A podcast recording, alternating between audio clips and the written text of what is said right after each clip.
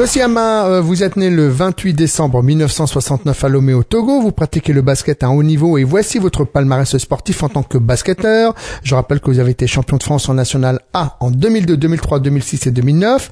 Également champion de la Coupe de France en 2002, 2004, 2005, 2007 et 2008 avec tous ces titres avec le club de hier. Alors par contre, on a très très peu euh, d'informations concernant le championnat africain en basket. Est-ce que vous avez des informations dans ce domaine?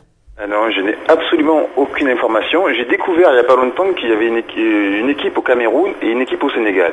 Après, euh, quand, je rentre dans mon pays euh, d'où je suis origine, je sais qu'il n'y a, de, a pas de club là-bas, mais j'ai vu des, joueurs euh, pratiquer du basket en fauteuil, mais ils n'ont pas assez de ressources pour monter des clubs et ils sont pas assez nombreux pour monter des clubs. Donc vous, vous pensez que tout cela vient du manque de, ressources quoi? C'est financier ou c'est plus c'est plus profond? C'est parce qu'il faut mettre une vraie politique, une vraie politique pour permettre aux jeunes africains de pratiquer un sport Je pense que c'est On a déjà des au niveau financier dans des pays comme la France, donc euh, au niveau euh, pays africains, c'est encore plus dur pour eux. Et je pense que leur, leur premier souhait c'est déjà de manger. Et après je pense que le sport ça passe loin après. Euh, revenons un peu, on va parler un peu de, de, de la Coupe d'Europe. On sait que vous avez pendant toutes ces nombreuses années euh, côtoyé les Coupes d'Europe avec l'équipe de hier. Est-ce qu'aujourd'hui, le fait de ne plus être sur le banc et d'être avec une équipe qui, qui vit une Coupe d'Europe, est-ce que ce n'est pas fondamentalement quelque chose qui vous manque? Ça manque puisque au-delà de, de, de, la compétition elle-même, on voit des beaux matchs. En Coupe d'Europe qu'on voit des, des, joueurs impressionnants, qu'on se dit bon ben on revient de Coupe d'Europe, on a des, des idées sur quoi travailler, comment bosser. Euh, c'est en jouant contre des joueurs euh, de haut, niveau qu'on peut, qu'on peut progresser. Et c'est vrai que ça, ça manque par contre. Hmm. Alors question que l'on pose à tous les basketteurs, euh, vous qui avez pratiqué les coupes d'Europe avec euh, euh des approches différentes, on sait qu'en Italie, en Espagne ou même en Angleterre, les clubs, les joueurs sont payés. En France, c'est plutôt du bénévolat. Est-ce que vous avez le sentiment que ces équipes européennes euh, sont beaucoup plus avancées et plus structurées que nos équipes de notre championnat Plus structurées, je pense que oui, plus avancées, non. Après, nous, en, étant bénévoles, comme on dit, il y a beaucoup de joueurs dans toutes les équipes en France qui travaillent, donc euh, ils ont besoin de, ils ont des heures d'entraînement.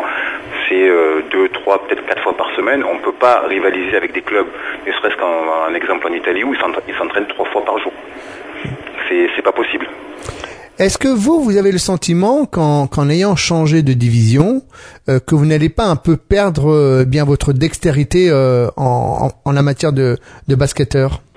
Euh, je pense que ça arrivera. Je fais en sorte que ça arrive le plus, euh, le, moins rapidement possible. Mais euh, c'est normal que ça arrive. Au niveau des entraînements, c'est pas la même chose. Au niveau des matchs, l'intensité n'est pas la même. C'est sûr que je vais sûrement perdre mon niveau, mais bon, ça, j'y peux rien. Puis, on peut pas rester au top niveau pendant pendant des décennies non plus. vous songez à une reconversion, c'est-à-dire un jour à peut-être être entraîneur ou s'occuper peut-être pas forcément sur le terrain, mais d'une équipe? Entraîneur, on m'a proposé, on m'a posé la question et je sais que ça ne sera pas possible puisque j'ai trop vécu le, le fait d'être sur la touche, de vouloir rentrer sur le terrain et de ne pas avoir de temps de jeu. Donc euh, je, connais trop bien ce sentiment de frustration pour pouvoir le, le, faire vivre à des joueurs. Puisque quand on s'entraîne, quand, quand, on s'entraîne, on passe des heures dans des gymnases, c'est pour rentrer sur le terrain, c'est pas pour regarder les copains jouer et gagner ou perdre des matchs. Donc entraîneur, c'est vraiment pas pour moi.